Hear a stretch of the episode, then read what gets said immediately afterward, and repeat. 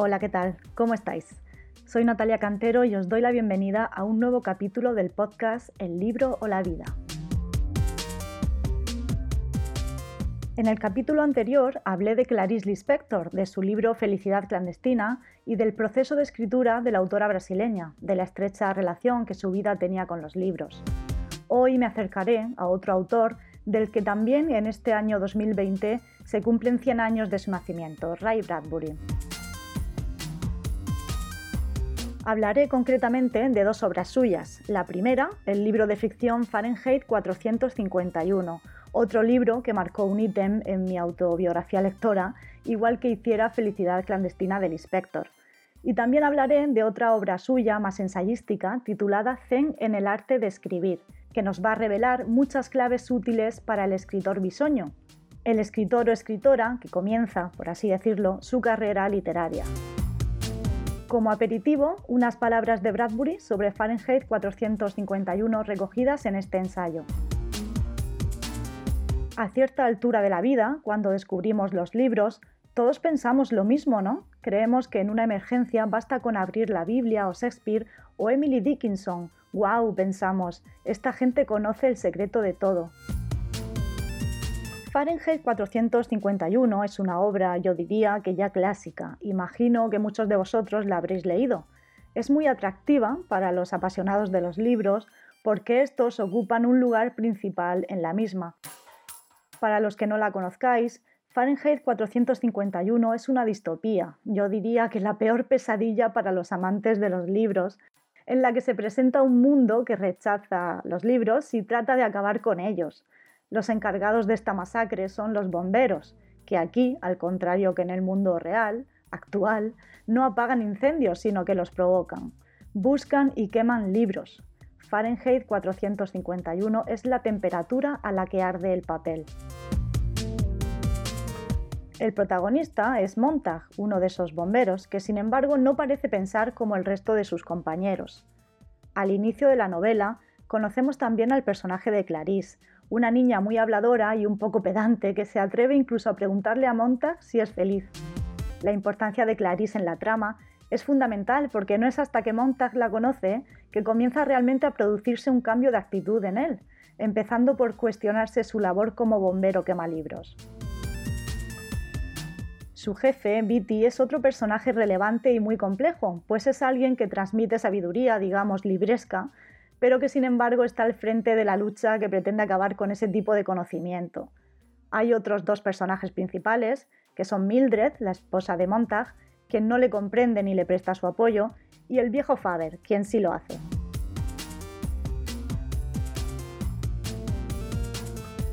El mundo apocalíptico de Fahrenheit 451 está dominado por la tecnología, los coches circulan a toda velocidad y hay una especie de mascota robot de los bomberos que se utiliza como arma letal.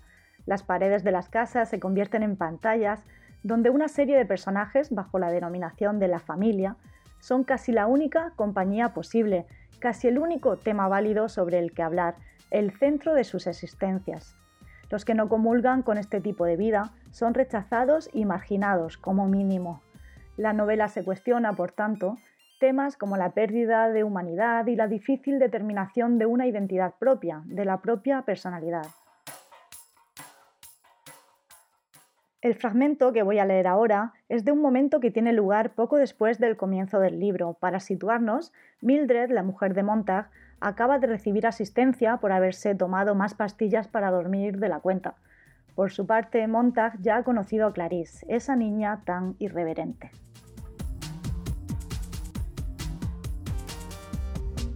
Montag se levantó, descorrió las cortinas y abrió las ventanas de par en par para dejar entrar el aire nocturno. Eran las dos de la madrugada. ¿Era posible que solo hubiera transcurrido una hora desde que encontró a Clarice McClellan en la calle? ¿Que él había entrado para encontrar la habitación oscura desde que su pie había golpeado la botellita de cristal? Solo una hora, pero el mundo se había derrumbado y vuelto a constituirse con una forma nueva e incolora de la casa de Clarís, por encima del césped iluminado por el claro de luna, llegó el eco de unas risas. La de Clarís, la de sus padres y la del tío que sonreía tan sosegado y ávidamente. Por encima de todo, sus risas eran tranquilas y vehementes, jamás forzadas, y procedían de aquella casa tan brillantemente iluminada a avanzada hora de la noche, en tanto que todas las demás estaban cerradas en sí mismas, rodeadas de oscuridad. Montag oyó las voces que hablaban, hablaban, tejiendo y volviendo a tejer su hipnótica tela. Montag salió por el ventanal y atravesó el césped sin darse cuenta de lo que hacía. Permaneció en la sombra, frente a la casa iluminada, pensando que podía llamar a la puerta y susurrar Dejadme pasar, no diré nada, solo deseo escuchar. ¿De qué estáis hablando? Pero en vez de ello, permaneció inmóvil, muy frío, con el rostro convertido en una máscara de hielo, escuchando una voz de hombre, la del tío, que hablaba con tono sosegado. Bueno, al fin y al cabo, esta es la era del tejido disponible. Dale un bufido a una persona, atácala, ahuyéntala, localiza a otra, bufa, ataca, ahuyenta. Todo el mundo utiliza las faldas de todo el mundo. ¿Cómo puede esperarse que uno se encariñe por el equipo de casa cuando ni siquiera se tiene un programa o se conocen los nombres? Por cierto, ¿qué colores de camiseta llevan cuando salen al campo? Montag regresó a su casa, dejó abierta la ventana, comprobó el estado de Mildred, la arropó cuidadosamente y después se tumbó bajo el claro de luna que formaba una cascada de plata en cada uno de sus ojos. Una gota de lluvia, Clarice. Otra gota, Mildred. Una tercera, el tío. Una cuarta, el fuego esta noche. Una, Clarice. Dos, Mildred. Tres, tío. Cuatro, fuego. Una, Mildred. Dos, Clarice. Una, dos, tres, cuatro, cinco. Clarice, Mildred, tío, fuego, tabletas soporíferas, hombres, tejido disponible, faldas, bufido, ataque, rechazo, Clarice, Mildred, tío, fuego, tabletas, tejidos, bufido, ataques, rechace. Una, dos, tres, una, dos, tres, lluvia, la tormenta, el tío riendo, el trueno descendiendo desde lo alto, todo el mundo cayendo convertido en lluvia, el fuego ascendiendo en el volcán, todo mezclado en un estrépito ensordecedor y en un torrente que se encaminaba hacia el amanecer. Ya no entiendo nada de nadie, dijo Montag, y dejó que una pastilla soporífera se disolviera en su lengua.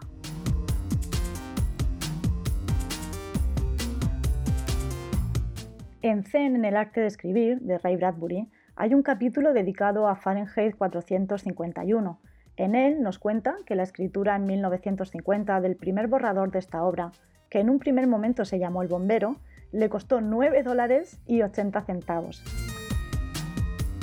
No tenía mucho dinero y debía buscar un lugar donde pudiera escribir sin distracciones, así que acabó en el sótano de la biblioteca de la Universidad de California.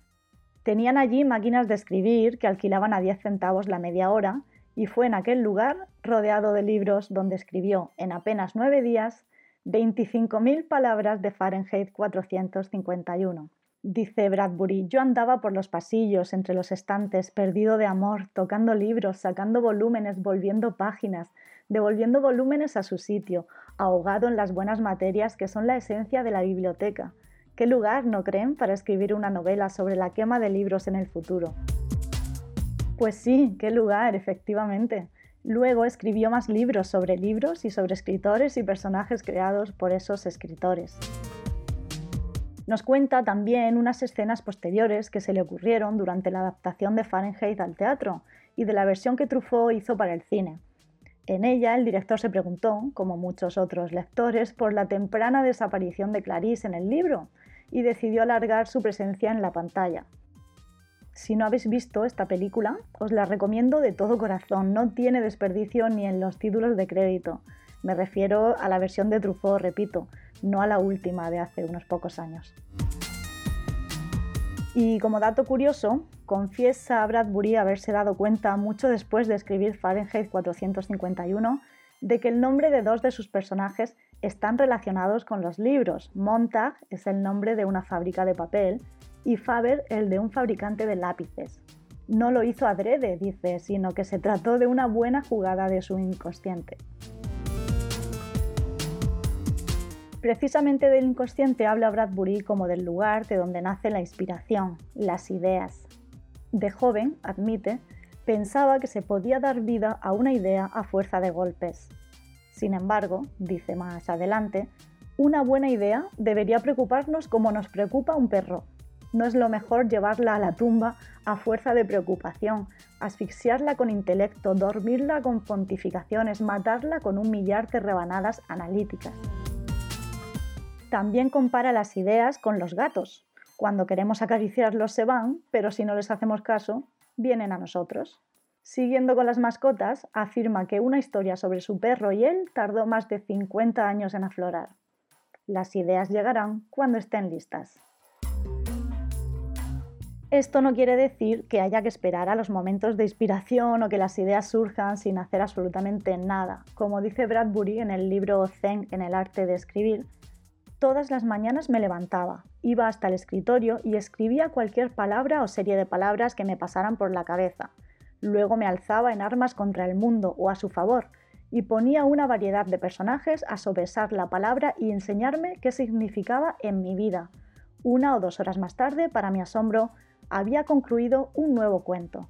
Era una sorpresa total y encantadora. Pronto descubrí que tendría que trabajar así el resto de mi vida.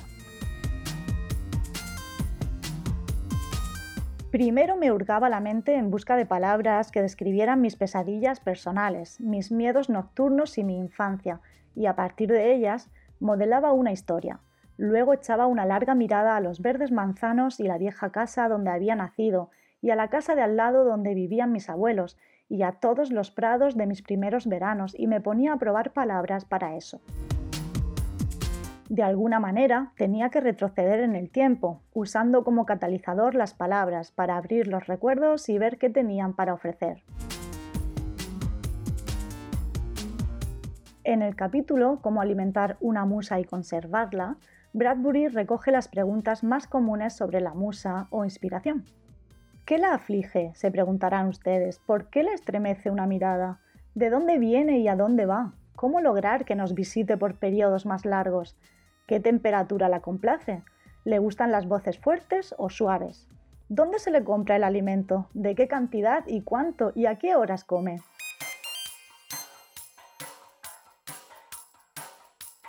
Es la observación personal, la fantasía rara, la extraña presunción lo que da resultado habla de las asociaciones de palabras como la fuente de la creatividad, asociaciones en las que tiene mucho que ver el recuerdo, recuerdos en general de un pasado personal y que subyacen en el inconsciente. En él entran no solo datos empíricos, sino también nuestra reacción a esos datos, a los hechos del mundo. Esa es nuestra verdad, la única plausible de ser escrita. Lo que para todos los demás es el inconsciente, determina Bradbury, para el escritor se convierte en la musa.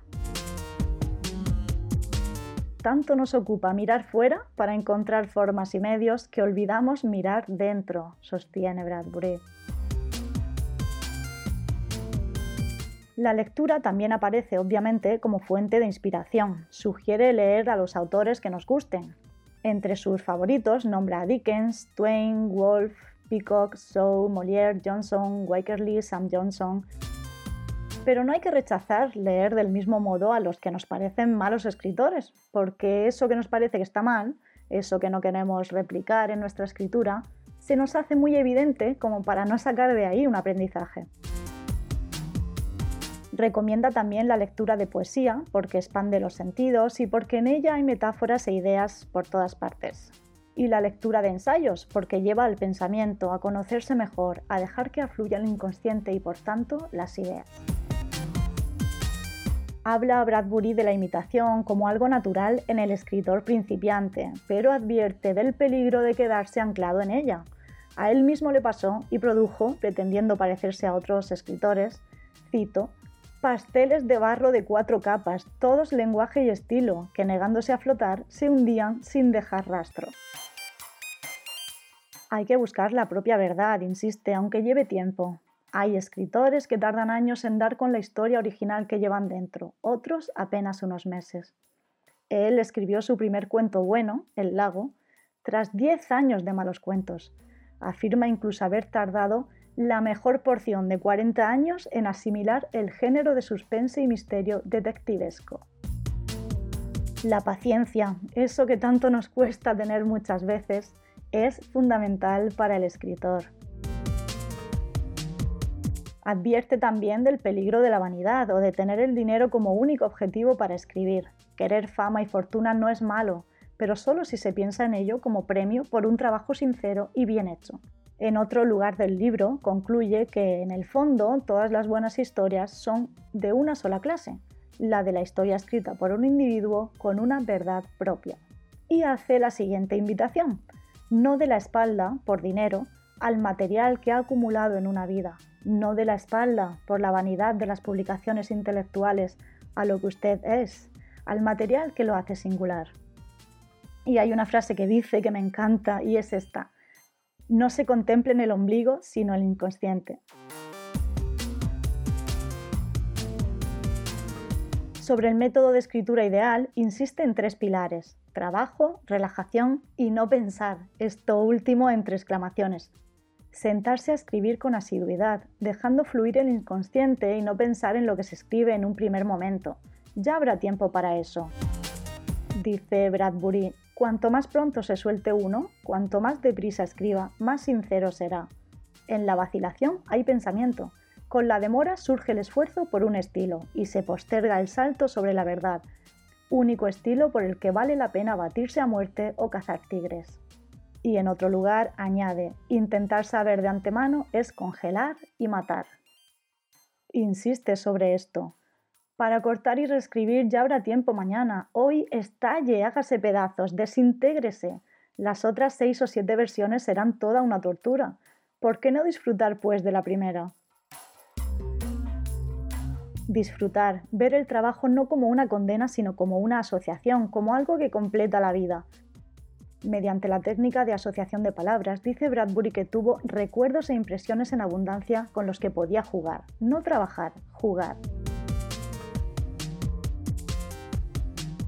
Y con esa actitud aconseja escribir a diario. Propone incluso un programa de escritura y sugiere algunas cifras, como la de mil o dos mil palabras diarias, la de un cuento a la semana, 52 al año, una hora para crear un mundo.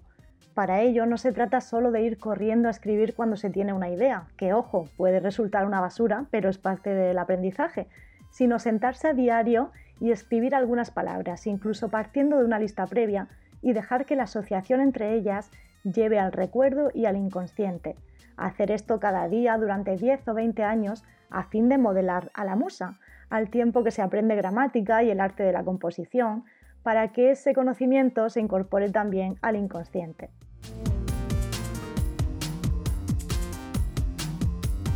Sostiene que la cantidad redunda en calidad y que aunque parezca que escribimos por escribir, no es así. Y compara este trabajo con el del atleta que llega a correr 10.000 kilómetros para prepararse para los 100 metros. La cantidad da experiencia y solo de la experiencia puede surgir la calidad. El artista aprende a omitir, como el cirujano sabe ir directamente a la fuente del problema. El trabajo esforzado allana el camino a las primeras fases de la relajación esas en que uno empieza a acercarse a lo que Orwell llamaría el no pensar. El único fracaso es rendirse, pero en medio de ese proceso móvil no es posible el fracaso precisamente porque se está en movimiento. Dice también que la sensación de inferioridad muy a menudo revela inferioridad verdadera por simple falta de experiencia. Esto me hace gracia, porque muchas veces se nos vende que nuestra inseguridad responde al síndrome del impostor, que nos sentimos inferiores porque sabemos que nos queda mucho por aprender. Bueno, llámalo como quieras. Dice Bradbury, con poco más de 20, durante unos años cumplí el siguiente programa. La mañana del lunes escribía el primer borrador de un cuento nuevo. El martes hacía una segunda versión. El miércoles una tercera. El jueves una cuarta. El viernes una quinta. Y el sábado a mediodía despachaba por correo a Nueva York la versión sexta y última. Y el domingo Pensaba en todas las ideas locas que se disputaban mi atención, esperando bajo la tapa del desván. Si todo esto parece mecánico, no lo era. Me guiaban las ideas. Cuanto más hacía, más quería hacer. Uno se vuelve voraz, le entran fiebres, conoce júbilos. De noche no puede dormir porque la criatura bestial quiere asomar y hace que uno se revuelva en la cama. Es un magnífico modo de vivir.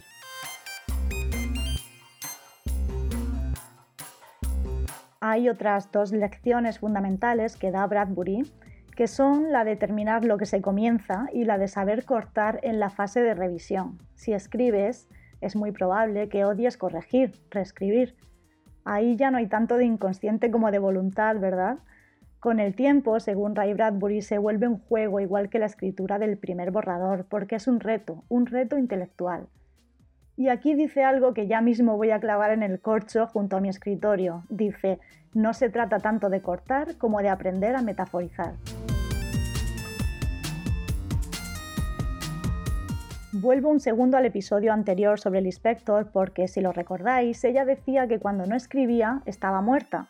Pues bien, dice Bradbury que no escribir para muchos de nosotros es morir. Primero y principal, apunta, uno recuerda que está vivo y que eso es un privilegio, no un derecho. Y añade, si el arte no nos salva, como desearíamos, de las guerras, las privaciones, la codicia, la vejez ni la muerte, puede en cambio revitalizarnos en medio de todo. Al final de cada jornada, el menor esfuerzo significa una especie de victoria. El libro o la vida, dos batallas, o una sola. Así lo expresa Ray Bradbury. Todas las mañanas salto de la cama y piso una mina. La mina soy yo. Después de la explosión, me paso el resto del día juntando los pedazos.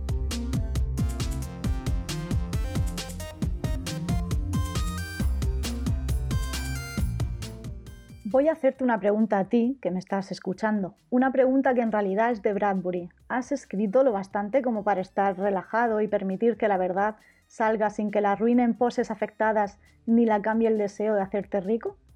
Sí, no. Si te cuesta enfrentarte a tu escritura, deberías, según Bradbury, seguir trabajando. Antes de sentirte cómodo en este medio, dice, tendrás que escribir y dejar de lado o quemar mucho material bien podrías empezar ahora mismo y hacer el trabajo necesario. Y esto de quemar me hace recordar que he dejado un poco de lado Fahrenheit 451, así que lo voy a retomar leyendo ahora un fragmento de cuando la historia está ya muy avanzada. Estás a tiempo de quitar el sonido si no lo has leído y no quieres que te destroce el final. Te doy unos segundos. 3, 2, 1.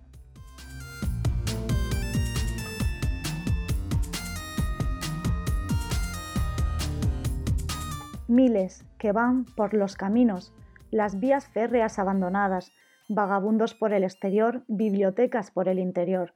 Al principio no se trató de un plan, cada hombre tenía un libro que quería recordar y así lo hizo. Luego, durante un periodo de unos 20 años, fuimos entrando en contacto, viajando, estableciendo esta organización y forzando un plan. Lo más importante que debíamos meternos en la cabeza es que no somos importantes, que no debemos ser pedantes. No debemos sentirnos superiores a nadie en el mundo, solo somos sobrecubiertas para libros, sin valor intrínseco.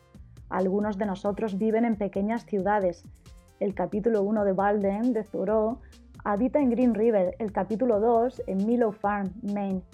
Pero si hay un poblado en Maryland con solo 27 habitantes, ninguna bomba caerá nunca sobre esa localidad que alberga los ensayos completos de un hombre llamado Bertrand Russell. Coge ese poblado y casi divida las páginas tantas por persona, y cuando la guerra haya terminado, algún día los libros podrán ser escritos de nuevo. La gente será convocada una por una para que recite lo que sabe y lo imprimiremos hasta que llegue otra era de oscuridad, en la que quizá debamos repetir toda la operación. Pero esto es lo maravilloso del hombre, nunca se desalienta o disgusta lo suficiente para abandonar algo que debe hacer, porque sabe que es importante y que merece la pena serlo.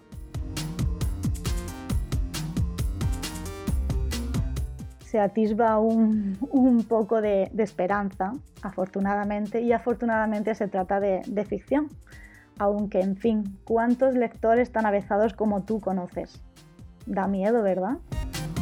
Os dejo con esa reflexión para acabar. Volveré en unos días con un nuevo capítulo, pero recordad que podéis seguir disfrutando de vuestra pasión por la literatura en cualquier momento en mientrasescribes.com. Me despido ya, no sin antes desearos muy buenas lecturas y una mejor escritura. Un saludo y hasta pronto.